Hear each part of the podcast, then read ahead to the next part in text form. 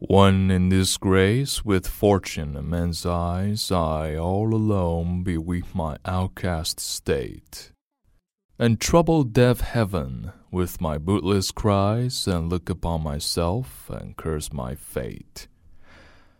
Wishing me like to one more rich in hope, featured like him, like him with friends possessed, desiring this man's art and that man's scope with what I most enjoy contented least.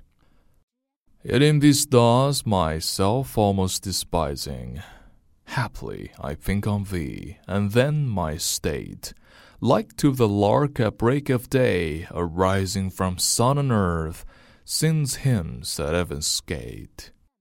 For thy sweet love remembered such wealth brings, that then I scorn to change my state with kings.